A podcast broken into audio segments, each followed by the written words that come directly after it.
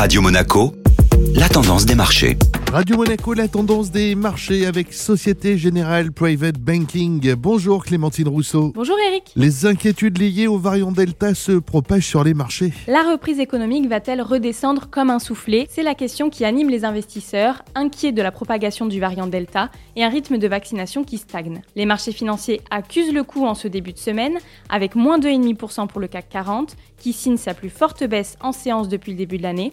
Les bourses de Londres et Francfort suivent le pas, avec respectivement moins 2,40 et moins 2,75%. À l'ouverture hier, la bourse de New York a également subi un véritable début de correction.